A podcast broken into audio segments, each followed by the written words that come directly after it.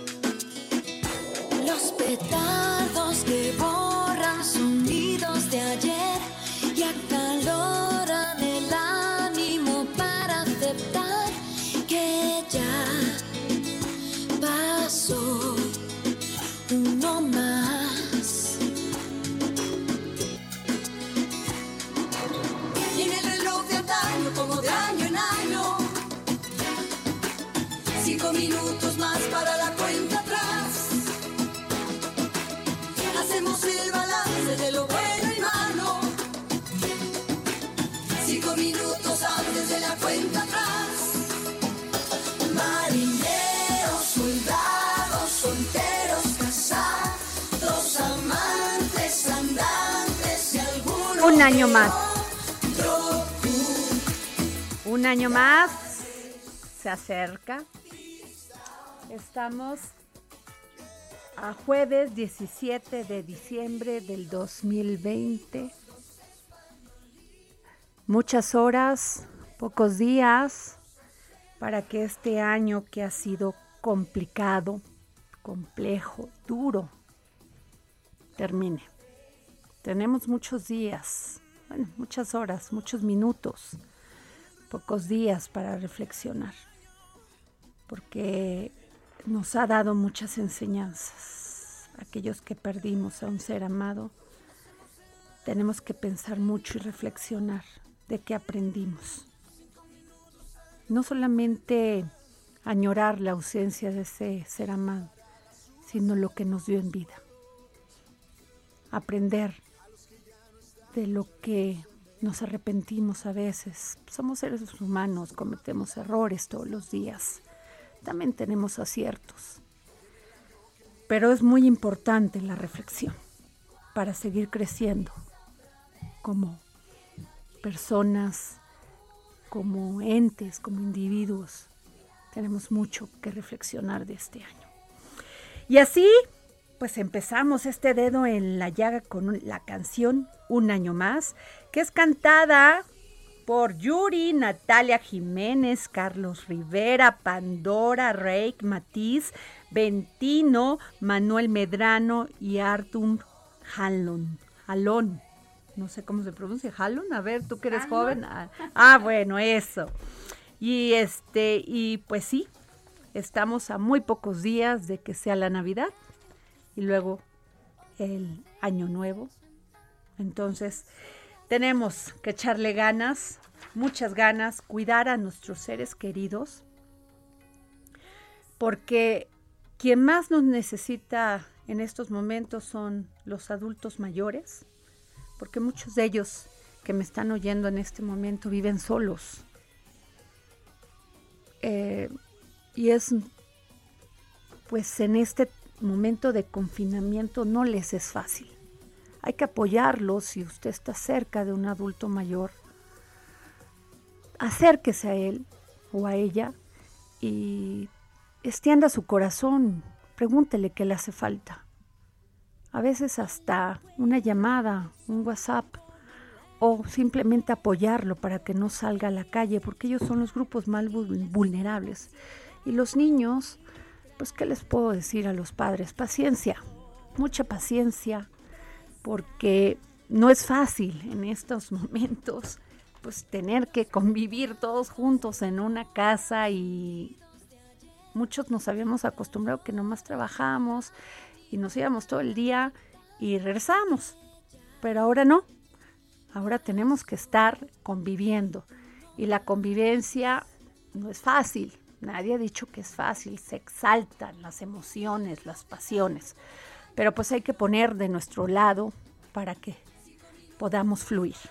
Y bueno, pues así iniciamos este dedo en la llaga. ¿Y qué te puedo decir, Denise?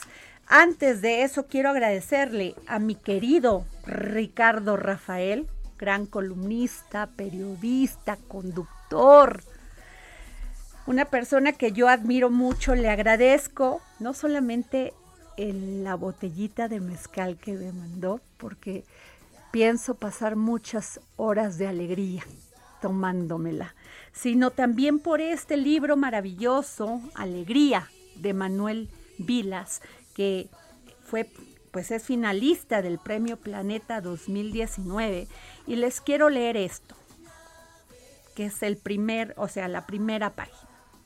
Todo aquello que amamos y perdimos, que amamos muchísimo, que amamos sin saber que un día nos sería hurtado. Todo, todo aquello que, tras su pérdida no pudo destruirnos, y bien que insistió con fuerzas sobrenaturales y buscó nuestra ruina con crueldad y empeño. Acaba, tarde o temprano, convertido en alegrías. Ahí está.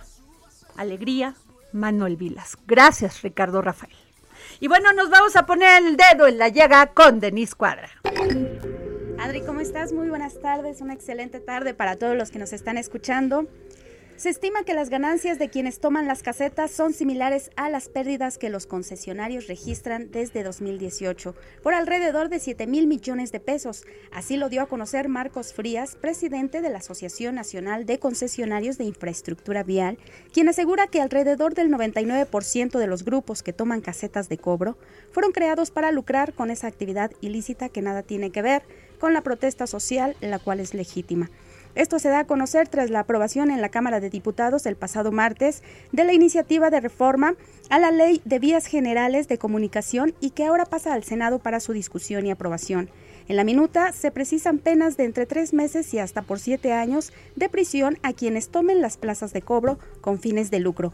También se agregará una multa que puede ir desde los 8.688 pesos hasta 43.440 pesos.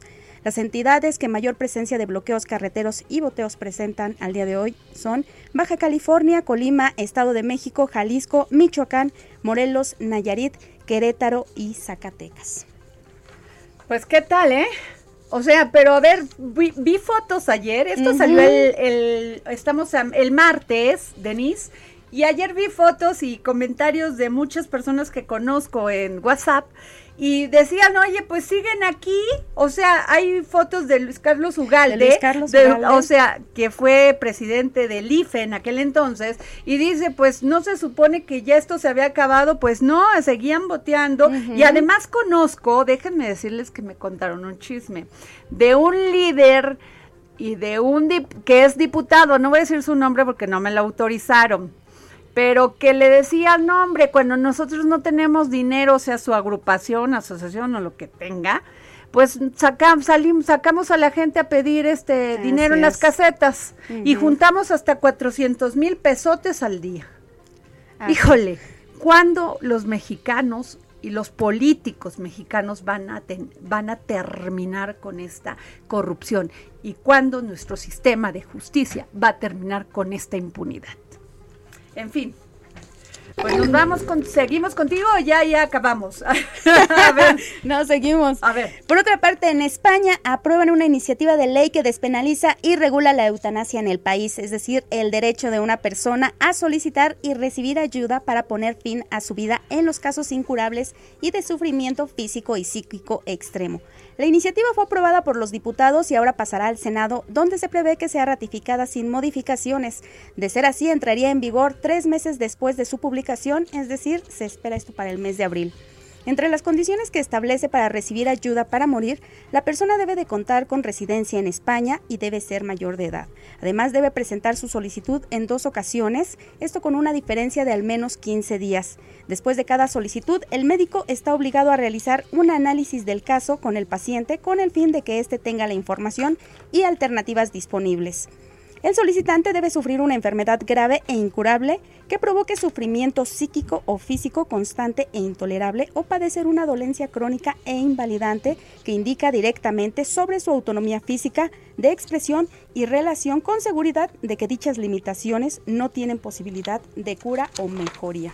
Pues qué polémico, porque Denise, hay muchas personas que sufren de una enfermedad terminal y los tienen conectados. Digo, esa es una decisión muy propia, muy de la familia. Sé que la eutanasia, pues la iglesia no la permite, pero híjole, es un tema muy polémico que tiene que discutirse. ¿No? así es.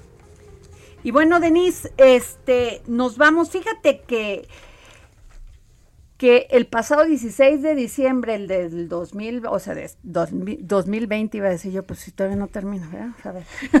Hace, unos días. Hace unos días el presidente López Obrador señaló que se debe revisar la permanencia de los órganos reguladores, pues aseguró que no tienen una función social, o sea, que no más gastan lana y que no sirven para nada. Pero por eso le pedí a nuestro querido amigo Francisco Javier Acuña, que acaba de salir de la presidencia del INAI, que es el Instituto Nacional de Transparencia, Acceso a la Información y Protección de Datos Personales, INAI, que nos pueda decir qué piensa de esto. Francisco, muy buenas tardes. Adriana, ¿cómo estás? Oye, pues, ¿qué piensas de esta declaración? No, pues no la comparto con todo respeto, como él siempre dice, cuando se refiere críticamente a algo. No la comparto porque la función social del Estado no es repartir dinero. O sea, si a esas vamos, pues también la presidencia de la República cuesta mucho. O cualquier institución del Estado costaría mucho. Si es equivalente a lo que representaría su costo para darlo a la gente, pues bueno, esa no es la misión del Estado el Estado tiene una misión social, una función social que es primero su explicación. Claro. Y el Estado por eso tiene instituciones que deben ser fuertes para que el Estado pueda naturalmente existir y que el gobierno pueda prosperar. Eh, las instituciones reguladoras vienen a servir, la función social de las instituciones reguladoras es precisamente contener al poder, contener al poder legislativo cuando emite leyes que van allá o va más allá de la función que los legisladores deben hacer, contener al Poder Ejecutivo cuando administra y hace cuestiones públicas como obras públicas y que no hay explicación de las mismas, que no se entiende por qué se gastó tanto en pipas para la emergencia del 2019, que no se entiende por qué eh, el aeropuerto de Santa Lucía se está haciendo de tal o tal manera, que no se entiende si es cierto o no que eh, el aeropuerto de Texcoco, que fue interrumpido, eh, eh, ha tenido o está experimentando algún tipo de extracción de los materiales que se utilizaron en construcción para ser llevados a otro destino. Claro. O sea, la función social es la explicación a la ciudadanía de, de los motivos que se hace para cada obra pública. Puede el presidente, como yo sí lo creo, tener una enorme vocación de sentido social, pero estas instituciones no cuestan, valen, porque ayudan a que el gobierno que le encabeza cumpla sus misiones y sus funciones específicas. Estas instituciones sirven para que el mismo presidente esté atento de cómo sus colaboradores desde arriba hasta abajo cumplen las instrucciones que él les ha dado y que deben estar apegadas a la ley. Sí, que muchas veces pues son, vigilan eh, que esas acciones finalmente se cumplan. Vigilan, abren, eh, exponen y hacen que los medios ayuden a que el gobierno mismo se dé cuenta de errores que posiblemente están cometiendo y no que los quieran cometer, o sea, uno no cree deliberadamente el funcionario público tampoco es como ahora parecemos todos unos ogros de la ciudadanía, unos eh, personajes detestables. Todos somos ánganos, todos somos unos parásitos, todos somos unos verdaderos eh, eh, hostigadores y perturbadores y, la, y lacras. ¿no? No, somos servidores públicos humanos y tenemos todos la oportunidad de hacer muy bien las cosas y también de equivocarnos. Pero los, los órganos reguladores vienen a eso, a supervisar y a corregir actividades del Estado, que presumiendo que las hacen de buena fe todos los burócratas, pues también se nos, se equivocan, también se exceden, también. Pero pues todo lo que huele a pasado no, no tiene pues, confianza en este pues, bajo ese esquema, pues bajo ese esquema el Estado no es un sedimento inventado en el neoliberalismo, el Estado tiene 200 años de edificación y hay etapas como la hubo cuando el cardenismo, con todas sus instituciones, sus soluciones sociales, Lázaro Cárdenas emprendió esa nueva etapa y luego vino eh, eh, la etapa del desarrollo estabilizador, que es un, un, antecedente del neoliberalismo, como él lo dice, y que no todo lo que hizo el, desarrollo estabilizador estuvo mal, porque hubiera eh, inversión privada y hubiera una visión de Estado moderno. Y también vino luego la demagogia setentera de Luis Echeverría y de López Portillo y fue nefasta para el país. Así es. Seguía sobre la base de pues, eso de que todo es tan malo, pues yo cada periodo tuvo sus bondades, a pesar de esa demagogia setentera. Oye, pero, pero también se crearon cosas. Pero bueno, pues hay mayoría de Morena y no dudes que esto pase, ¿eh? pues esperemos que las alertas internacionales que están puestas en México. Pero pasó con los fideicomisos, ¿eh? ¿eh? Pues sí, no te puedo decir que cualquier cosa que pudiera emprenderse con, con el afán, ¿qué podemos hacer? Pues mira, no nos vamos a pues sentar o sea, a mí, me, brazos, a mí esto sí me, me, pone alerta porque... Pues ojalá que la ciudadanía le ponga alerta. Porque, porque si es un tema, quitar el INAI, o sea, o cualquier otro, hay unos que yo sí pondría en en, en revisión, diríamos, en revisión. todo es discutible y todo es revisable, pero la cuestión es eh, los cómo sí, no los cómo no. Okay. Eh, eh, por ejemplo, digo, si se trata de presupuesto, a todos nos han dado unas apretadas fuertes. Y todos, y nosotros en el INAI pusimos el ejemplo desde que llegamos de ir a reducir más los presupuestos de lo que hemos gastado y hemos hecho mucho más con menos. Pero todos los días hay una noticia en la que se ve que el INAI supervisa y exige que se abra y se explique lo que no.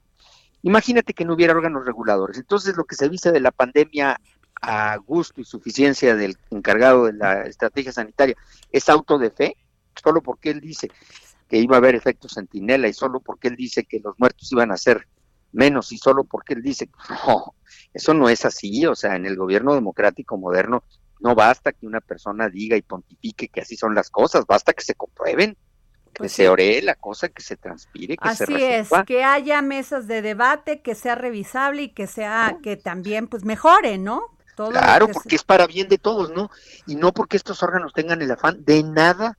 Al contrario, fíjate, estas instituciones como la del INAI hacen que se sepa la verdad. Y si el gobernante, como yo lo dije ahorita, tiene un equipo tan profesional como espero que lo tenga, tan adecuado, tan probo, tan honesto, tan eh, serio y tan esforzado, pues también se va a saber cuando se abre la información de lo que se pide, que lo hicieron bien, en tiempo, en forma, sin excesos, sin con austeridad.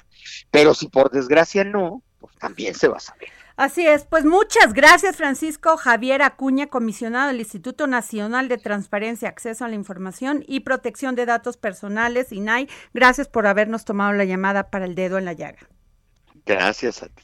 Hasta luego. Gracias, querido. Oye, y bueno, a ver, resulta que ayer, ayer, se aprobó en la Comisión Nacional de Salarios Mínimos con, con ASAMI, solo con los votos del gobierno y el sector obrero, se aprobó que el salario tenga un incremento del 15% para 2021. Pues hubo voto en contra del sector privado, ¿eh?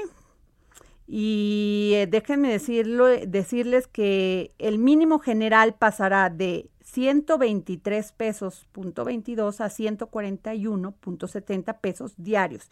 El de la frontera norte aumentará de 185.56 a 213.39 pesos diarios.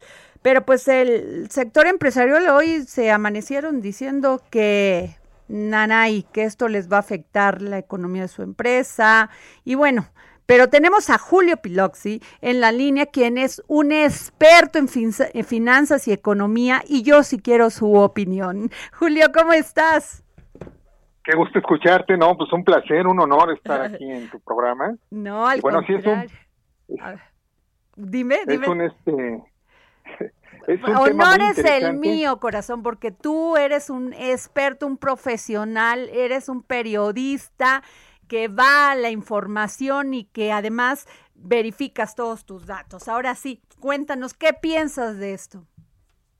Yo creo que eh, para algunas empresas no ha llegado esta noticia en el mejor momento, sobre todo porque venimos de una contracción económica ya profunda, de ya este, muchos trimestres eh, eh, con una economía lenta que pretendía recuperarse este año, pero que sin embargo este, nos llegó esta pandemia y a muchos no, no los llegó lo mejor preparados. Entonces, para ellos eh, siempre te van a decir que, que no es bueno, ¿no? Que no es bueno ir más allá de la inflación en un aumento salarial. Por eso es que ahora estas voces que, que levantan las cejas y se manifiestan en contra de esta decisión lo ven mal pero yo creo que es una justa medida que se tenía que hacer ya. Y si me dices si, si es correcto o no, yo parece hasta que es, es este poco lo que se ha incrementado para llegar a este salario de 141.7 pesos. Si bien en todo el país no hay tanta población laboral que gane un salario mínimo al día, porque solamente ya es una referencia, ya solamente es este un parámetro que se da el tema aquí es que ese aumento del 15% eh, se les va a manifestar en todos los empleados, ¿no? No solamente, eh, digamos, en la clase obrera que se cree que es la que gana este salario, sino más bien en todos los rubros este, económicos de, de las empresas. Pero bueno, o sea, este, ellos saben y sabían que este aumento venía. O sea, no es una sorpresa. Más allá de que ellos no estén preparados o no, eh, eh tienen que haber eh, un impulso económico y cómo se tiene que hacer también a través del consumo. Y ese consumo se, se consigue a través de, de una capacidad adquisitiva que tiene que ver con tu salario que ganas todos los días. Claro. Y bueno, Julio, este pues ellos dicen que sí es significativo y que en estos momentos de pandemia no se la pasaron nada bien las empresas, que incluso han cerrado muchísimos. Pero fíjate nada más, o sea, el poder adquisitivo ha tenido una terrible este, caída. Y ahora, pues con algo, con algo si le llamamos justicia, pues por lo menos, fíjate, el kilo de, de pechuga de pollo cuesta 104 pesos 87, 105 pesos. ¿Sí? O sea, quieras o no, sí sirve. Por Un poco de aumento, claro. No, bueno, tú vas al, supermercado, a los mercados populares, a los públicos, a los tianguis, a donde tú quieras ir, y realmente las cosas han incrementado de, precio, pero tiene mucho que ver con la estructura económica que hoy vivimos, o sea, no es que tenga que ver porque se aumentan porque quieren, sino más bien venimos de una de una este, economía que ha tenido problemas en la logística para surtir muchos de los productos que hoy existen y bueno, cuando eso sucede también, pues obviamente algunos productos suben de precio, pero la noticia es extraordinaria, la noticia es muy buena, la noticia se tiene que aplaudir. O sea, tú puedes pensar que en, en muchísimos años no se había alcanzado un aumento salarial de esta magnitud. O sea, el 15% jamás jamás en la vida se hubiera imaginado la gente poder tener este incremento en su salario. Ahora, eh, pues digamos eh, que se pensara o se negociara querer eh, eh, que las empresas quisieran poder tener una pauta en la ayuda fiscal o incentivos fiscales para poder solventar este incremento, eso no va a pasar. Eso no va a pues suceder. Ellos lo saben y eso no va a suceder. Pues, Entonces, Julio, nos vamos a ir, Pues sí, nos vamos a ir a un corte. Yo te agradezco mucho porque viene la guillotina que nos hayas tomado la llamada para el dedo en la llaga, querido Julio Piloxi. Al contrario, un placer y un honor. Gracias. Nos vamos a un corte y regresamos aquí en el dedo en la llaga.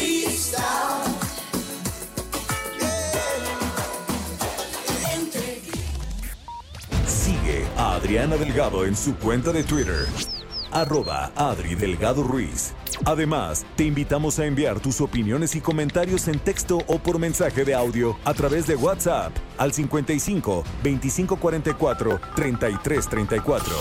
Y si quieres escuchar El Dedo en la Llaga de El Heraldo Radio, en cualquier momento y donde quiera que te encuentres, descarga el podcast disponible en Spotify y iTunes. Heraldo Radio, la H que sí suena y ahora también se escucha.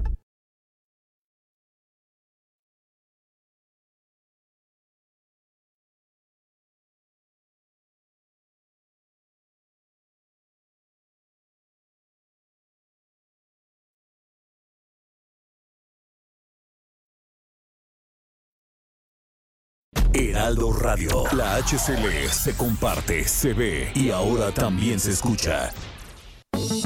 Sigue a Adriana Delgado en su cuenta de Twitter, arroba Adri Delgado Ruiz. Además, te invitamos a enviar tus opiniones y comentarios en texto o por mensaje de audio a través del WhatsApp al 55 25 44 33 34. Y si quieres escuchar El Dedo en la Llaga del Heraldo Radio en cualquier momento y donde quiera que te encuentres, descarga el podcast disponible en Spotify y iTunes. Bueno, regresamos aquí al dedo en la llaga. Yo soy Adriana Delgado y nos escuchan por la 98.5 FM en el Heraldo, aquí en la Ciudad de México y en todo el país. Denise, tienes dos notas importantes, por favor. Así es, Adri. Fíjate que el director del Instituto Nacional de Enfermedades Respiratorias, Jorge Salas Hernández, indicó que el hospital tiene una ocupación del 100%, al igual que otros nosocomios de la capital del país, por lo que hizo un llamado a la ciudadanía a no realizar fiestas ni reuniones, así como protegerse en esta temporada invernal. Oigan, es la primera vez que el director del INER, Jorge Salas, hace una declaración así, ¿eh? No había llegado el INER al 100% de su ocupación. Tengamos conciencia, realmente reflexionemos porque ya no es un tema si le parece burla o no, es que a dónde va a ir a hospitalizarse y usted no sabe si le va a dar fuerte o va a ser asintomático. En la medida de lo posible, cuídese si es del grupo vulnerable y cuide a los que estén con usted, porque es la primera vez que escucho a Jorge Salas, director del Instituto Nacional de Enfermedades Respiratorias, decir que tiene el 100% de ocupación. Y por otra parte, el Instituto Electoral del Estado de Querétaro registró a 42 aspirantes a candidaturas independientes, cifra 31% menor que en el proceso electoral de 2018, cuando se postularon 61 personas. Sin embargo, los requerimientos establecidos por la nueva ley electoral en la entidad, como la búsqueda de apoyo social cara a cara hacia las elecciones del 6 de junio de 2021, podría generar riesgos sanitarios por la, por la pandemia por COVID-19. Bueno, pues ahí, o sea, qué bueno que haya más candidatos independientes, ¿eh? Yo sí lo aplaudo. A veces es complicado y complejo para la ciudadanía, porque luego ni se entera que, de cuáles son sus propuestas, ¿no? Pero, pues bueno, finalmente en, en, este, en ánimo de la democracia de este país, aunque pues iban a tener que hacer campaña con cuidado. Así es. Así es. Y bueno, pues fíjense que definitivamente uno de los de los negocios que más ha sido pues tenido repercusiones por este confinamiento y esta pandemia, aunque pues finalmente tenemos todo lo que es la tecnología y podemos acceder a los libros, a la cultura, pero de eso no quita que muchas librerías y muchos pues, grupos editoriales han tenido una baja. Sin embargo, pues se tienen que modernizar, innovar y entender que estos son los momentos y así lo hace pues Diana, que es la editorial, una de las editoriales más grandes, y le pedí a Miriam Vidriales, directora de comunicación de Grupo Planeta Latinoamérica, que nos pudiese tomar esta llamada para el dedo en la llaga, porque ellos traen una, una propuesta de lo que podría ser, no sé, ahorita que me lo explique ella, una aplicación en Alexa para poder adentrarnos a los contenidos que tienen sobre todo en esto del autoconocimiento y sobre todo en estos momentos que la vamos a tener nada fácil, ¿eh? Nada fácil, muchos no vamos a poder ver a nuestra familia. Pero bueno, Miriam, ¿cómo estás? ¿Cómo estás, Adriana? Muy contenta de, de, saludarte y bueno, tremendas noticias, ¿no? Lo que comentaban del hospital y justamente creo que es un momento pues, de muchísimo reto para la salud mental y emocional. eh, y, y, pues por ese lado contentos de que a partir del Grupo Planeta y de, esta, de este desarrollo del estilo de voz Diana podamos aportar para, para ayudar a que la gente pues encuentre un balance y un bienestar en esta etapa que está siendo tan difícil del cierre de año. Oye, perdón, este es que yo dije Grupo Diana, no, qué tonta, Grupo Planeta, ah, no perdón, pero, pero este, pero te quiero preguntar, este, Miriam, ustedes han sido, pues les ha pegado duro como negocio este confinamiento. Sí, bueno, para, yo creo que para muchísimos sectores ha sido difícil, para el sector de los libros no ha sido la, la excepción es un, es un periodo de, del el cierre, sobre todo del canal de venta, fue lo que, lo que fue desastroso. Como tú sabes, a pesar de que ya existe el libro electrónico, el ebook e incluso el e-commerce, de todas formas el libro en papel es la parte más importante de nuestro negocio y todos los meses que duraron cerradas las librerías, pues fue un golpe bien duro. Poco a poco va remontando yo creo que, el libro es un buen acompañante de los mexicanos, pero pues claramente también hay una situación económica y un miedo hacia la, incertidumbre de lo que espera, que está haciendo que la reactivación del mercado pues sea más lenta de lo esperado. Oye, Miriam, y entonces, a ver, ¿cómo va a trabajar esta? Eh, ¿Es una aplicación dentro de Alexa o cómo le podrías llamar? Pues mira, dentro de Alexa se llaman skills, skills. pero efectivamente es como lo que equivaldría a una aplicación. Ok. Es un skill y Alexa, como tú sabes, es un, es un asistente de voz que, que, que desarrolló, desarrolló Amazon y te hace pues que el Internet de las cosas llegue a la vida de la gente. Entonces tú le pides cosas, le preguntas cosas, le indicas cosas, si tu casa está conectada, a, este, pues le dices que haga cosas. En el caso de esta skill de voz, lo que hicimos junto con, Editorial Diana, que justamente es uno de nuestros sellos de bienestar y de, y de salud eh, mental y equilibrio más desarrollados, en donde tenemos muchísimos expertos, hicimos un desarrollo muy interesante que nos lleva pues como allá a otro nivel en términos de cómo crear contenido, no solo para los libros, sino también para otros soportes, y desarrollamos un estudio de meditación y mindfulness que se llama justamente Diana. Ok, entonces yo estoy en la noche, llego de trabajar, ¿sí? Cansada, agotada, estresada, y entonces le digo, Alexa, como, o sea, abre, mediana. Y entonces, a ver, Diana, exacto. A ver, y entonces le pido que me, que me dé, este, me imagino, una clase de yoga de meditación con Verónica Bloom. Sí, tú le puedes pedir, ya sea los cursos en específico, nosotros tenemos una, una serie de 12, 12 diferentes eh, bloques de cursos que van desde introducción a la meditación con Zaira Leal, pasan por cómo poner atención plena, manejo de estrés, gestión emocional, recargar la pila, mindfulness. Hay un menú muy amplio y tú le pides a Alexa lo que necesitas, son 87 diferentes meditaciones. Le dices, Alexa, abre Diana y ponme algo para meditar. o Alexa, abre Diana y ayúdame a relajarme. Oye, Alex, Miriam, perdón, ¿y esto tiene un, algún precio o es, es libre? O sea, no, esta es una skill totalmente gratuita. Ah, mira. Eh, y lo que es muy interesante del skill, porque hay muchas skills dentro de Alexa, pero yo creo que el gran diferencial de esta es que está hecha 100% en, en español y a partir de un contenido que, que es nativo en español y que fue hecho pues por expertos muy muy reconocidos en España como Sergi Torres, Andrés Martín Azuero, que fue la persona que llevó el mindfulness a España hace ya casi 20 años, Ok. Eh, David del Rosario, que es uno de los expertos en neurociencia más importantes en este momento en España, Zaira Leal, que tiene años haciendo meditación. Entonces, creo que el aporte de expertos eh, que, que están plenamente involucrados con los temas de meditación y mindfulness hace que esta skill sea diferente a otras y de ahí su enorme éxito. Este es un proyecto que sacamos en España hace poco más de mes y medio y la adopción ha sido brutal. O sea, Sí.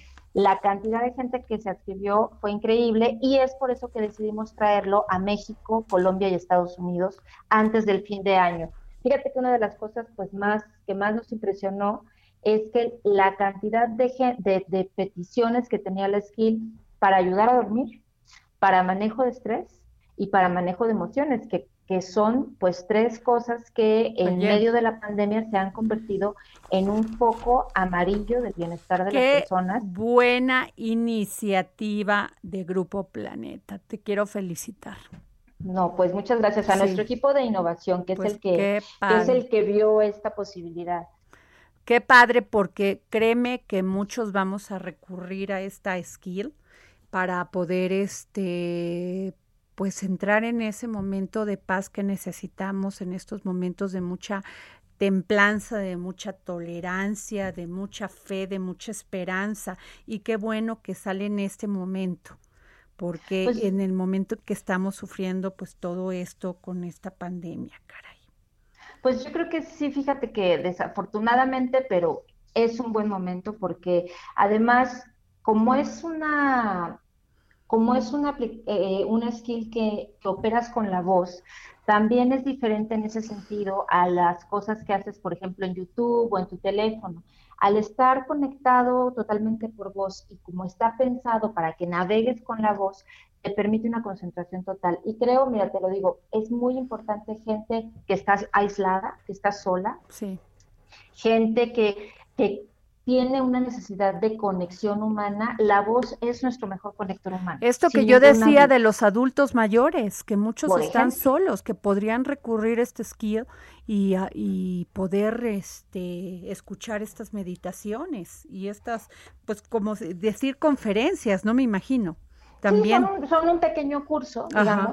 Eh, dependiendo, dependiendo tu nivel de conocimiento, te- Alexa te va a ofrecer diferentes, diferentes niveles. Si ya, si ya, si ya eres alguien que sabe meditar, bueno, te va a ofrecer, te, te va a ir guiando la propia skill y ya vas eligiendo lo que mejor te conviene.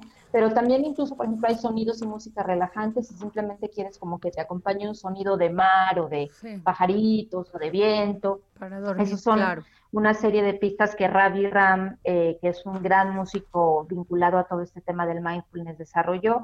Y pues es un buen acompañante. La verdad es que en este tema de la tecnología que, que se crea para acompañar a las personas y para enriquecer su vida, creo que estos skills pues están siendo sin duda una, una salida en medio de, esta, de este desafío del aislamiento y de esta necesidad pues de mejorar nuestra, nuestra Claro. vida emocional y nuestra gestión de, de toda esta crisis. ¿no? Oye, pues muchísimas gracias, este Miriam Vidriales, directora de comunicación de Grupo Planeta Latinoamérica. Gracias por habernos tomado la llamada para el dedo en la llaga y gracias por estas recomendaciones. Sin duda alguna, Diana va a ser nuestra nueva mejor amiga. Pues espero que sí, por lo menos que sea una buena compañía eh, hacia este cierre, hasta este cierre de año y que nos dé, pues eso, serenidad, paciencia, este, y conocimiento interior para poder tener fortaleza y, y salir bien de Mm. esto, ¿no? Muchas gracias, Miriam.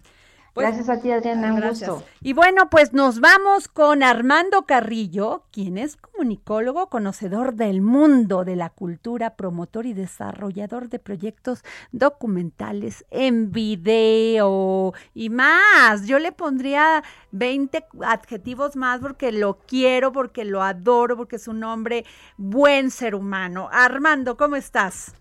Muy contento de hablar contigo y bueno, abrumado por tu presentación. como siempre. Muy agradecido.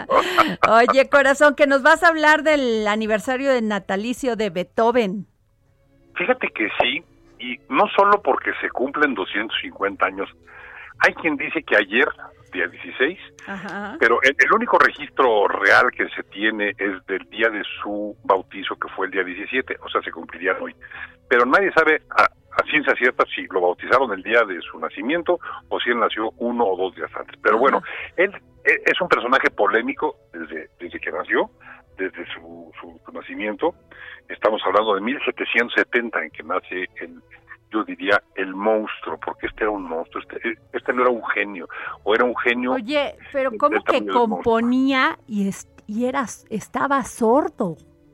Pues porque era un monstruo. Eso, no, ¿verdad? no, no era un, no- yo creo que no era un ser nada más de este planeta. Fíjate que incluso uno de los un- un- uno de los eh, elementos que formaron parte del paquete que fue a dar al espacio con estos proyectos de la NASA, cuando eh, dijeron que qué podemos mandar al espacio que sea representativo de la humanidad, pues mandaron una grabación de la Quinta Sinfonía en DVD. En aquel entonces eh, eh, lo más moderno que teníamos la humanidad eran los DVDs, que por cierto, si tú te has dado cuenta, duran no, no, no hay DVD que pueda grabar más de 62 minutos. ¿Y sabes por qué? Porque la quinta sinfonía que iba grabada ahí, se grabó, dijeron, pues con 62 minutos que dura la quinta sinfonía, que es lo que se mandó al espacio, con eso suficiente y por eso no hay DVDs de más de 60. Ahora ya hay todos los formatos, pero Claro, en aquel no, entonces bueno. así fue. Es que este, este hombre ha influido a las generaciones todas y yo quería hablar de él hoy, no nada más porque se cumplen 250 años de su natalicio, sino porque para mí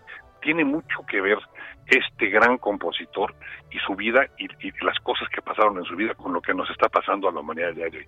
Fíjate, un, un genio como él, que podríamos decir que su vida se puede resumir y decir que fue atribulada y tormentosa. Yo te diría, como este dos- eh, 2020, atribulado y tormentoso, Así igual es, que él. Así es. Fíjate que, que no solo eso, eh, como te digo, no saben, ah, tampoco, tampoco saben a ciencia cierta las causas de su muerte. Se, se habla de muchas cosas que pudieron haber pasado desde eh, un, un alto grado de alcoholismo, porque era un hombre atribulado y tenía pues eh, el problema del alcohol, pero no sabe si murió de alcoholismo. Es decir, e- es un hombre muy, muy complejo como, como este año, como este año ha sido para nosotros. Fíjate que este año, Ajá. en 2020, según yo, Ajá. pues nos ha dado sentimientos de sufrimiento del cuerpo y del alma. ¿Por qué del cuerpo? Bueno, pues es que han muerto muchas personas. Ay, ¿Y por qué del alma? Pues porque duele mucho saber que tantas personas han desaparecido. Entonces, Sí, eso que dices también, es muy importante, Armando. él, él también sufrió mucho del cuerpo y del alma. Él fue un hombre que siempre estaba enfermo, siempre tenía alguna al- algún mal y siempre sufrió mucho. Sin embargo, sin embargo, y yo aquí es a donde quería llegar en este comentario contigo hoy, esta, este hombre tan atribulado y tan adolorido y, y tan, con, con tantos problemas, resulta que nos, nos deja como legado su obra en la música, que es, desde mi punto de vista, la más fantástica colección de obras que podemos tener la humanidad toda. Y para prueba, ahí está la novena sinfonía, que por cierto, la parte más conocida y más eh, eh, evocadora de esta novena sinfonía, y yo diría de la obra de Beethoven.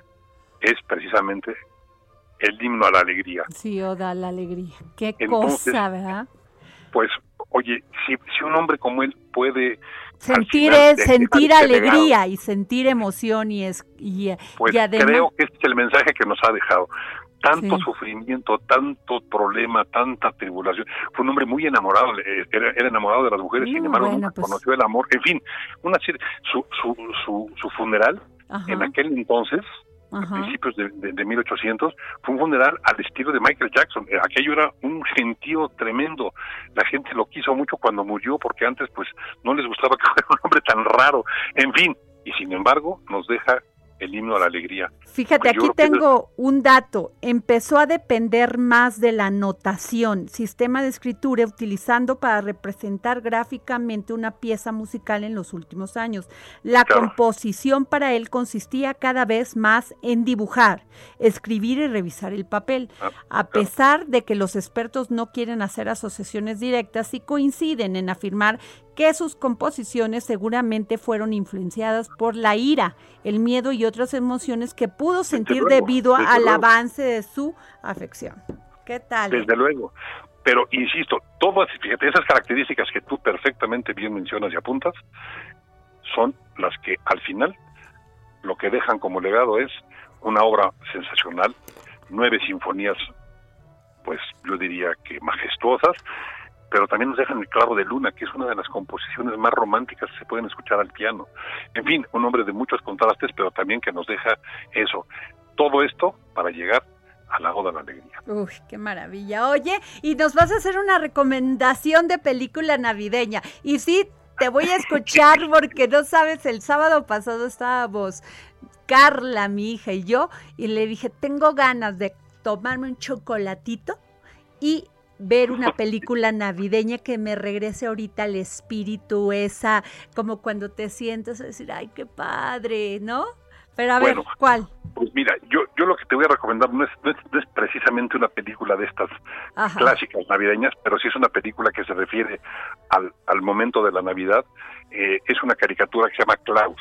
Ajá. Yo te la recomiendo muchísimo porque es una visión eh, diferente de el, el gran amor que significa la Navidad, no necesariamente en el sentido que la conocemos, sino con una historia que te remite, por supuesto, a la Navidad, pero que no necesariamente es este, esto que hemos visto siempre. Por eso es que me gustó tanto y por eso es que me atrevo a recomendarla, sobre todo yo que no soy un fan, tan fan así de la, de la Navidad, pero esto, esto sí me pareció sensacional porque te remite al mensaje de amor navideño.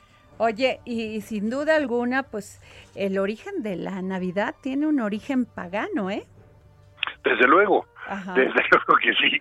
Así que sí habría que, pero finalmente, pues mira, independientemente de los orígenes, creo que esta Navidad tenemos que sentarnos, Sí, si no podemos sí. ver a nuestra familia, hacer una gran reflexión sobre lo que no queremos repetir el Así es. próximo año y cuidar lo que realmente tiene valor para nosotros. Que, que creo que es mucho, Adriana, creo que es mucho. Así el es. simple hecho de que estemos aquí, creo que nos debe dar ese impulso para, para, para tener esa reflexión hacia adelante. Las cosas seguramente serán mejores.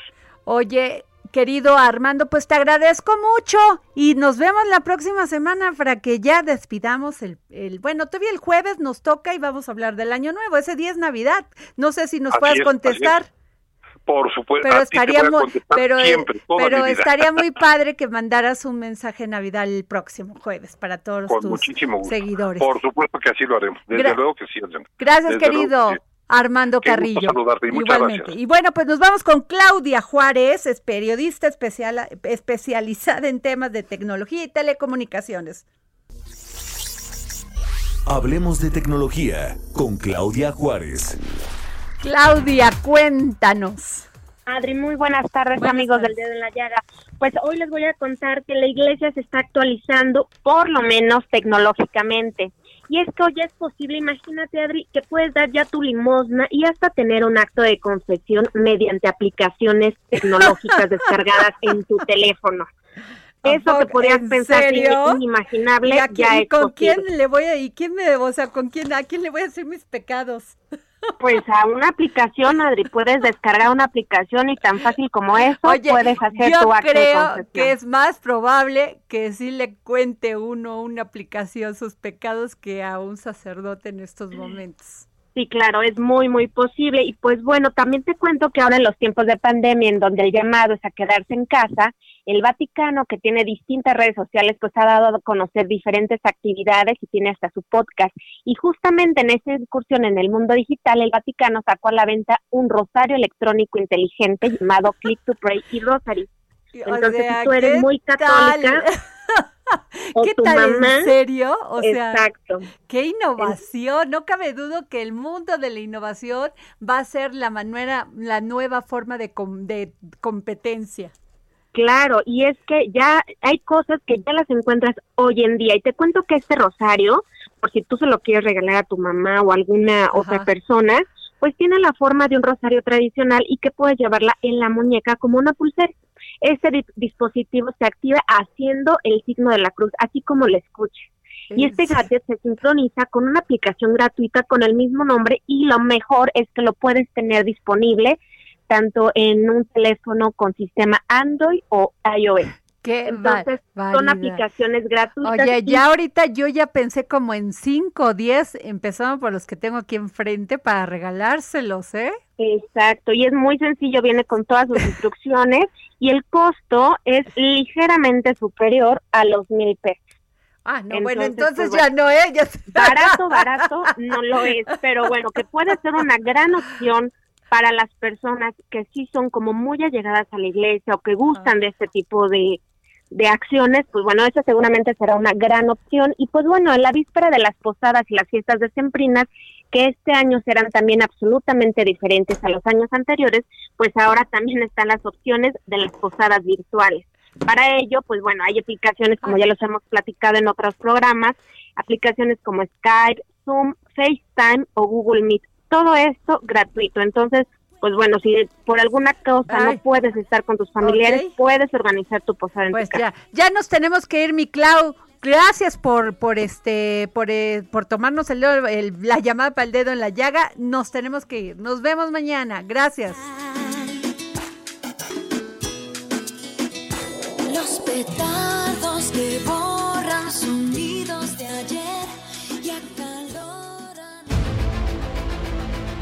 El Heraldo Radio presentó El Dedo en la Llaga con Adriana Delgado.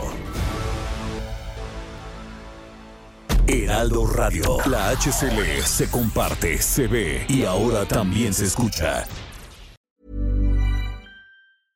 Imagine the softest sheets you've ever felt. Now imagine them getting even softer over time. That's what you'll feel with Bowl and Branch's organic cotton sheets. In a recent customer survey, 96% replied that Bowl and Branch sheets get softer with every wash. Start getting your best night's sleep in these sheets that get softer and softer for years to come. Try their sheets with a 30-night guarantee. Plus, get 15% off your first order at bowlandbranch.com. Code BUTTERY. Exclusions apply. See site for details.